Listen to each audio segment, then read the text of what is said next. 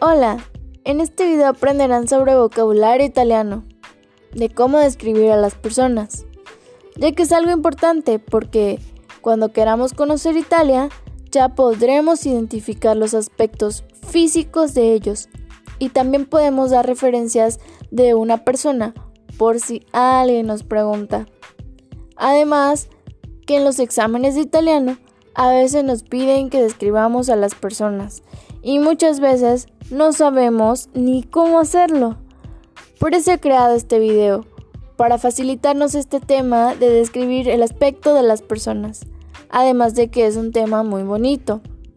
Aprender cosas nuevas de una cultura que no conocemos totalmente resulta fascinante. E incluso ya podremos presumir que sabemos un poco de italiano. Espero puedan comprender de la manera más fácil este video que te resulte práctico para estudiar para un examen o simplemente si quieres conocer un poco más de vocabulario italiano.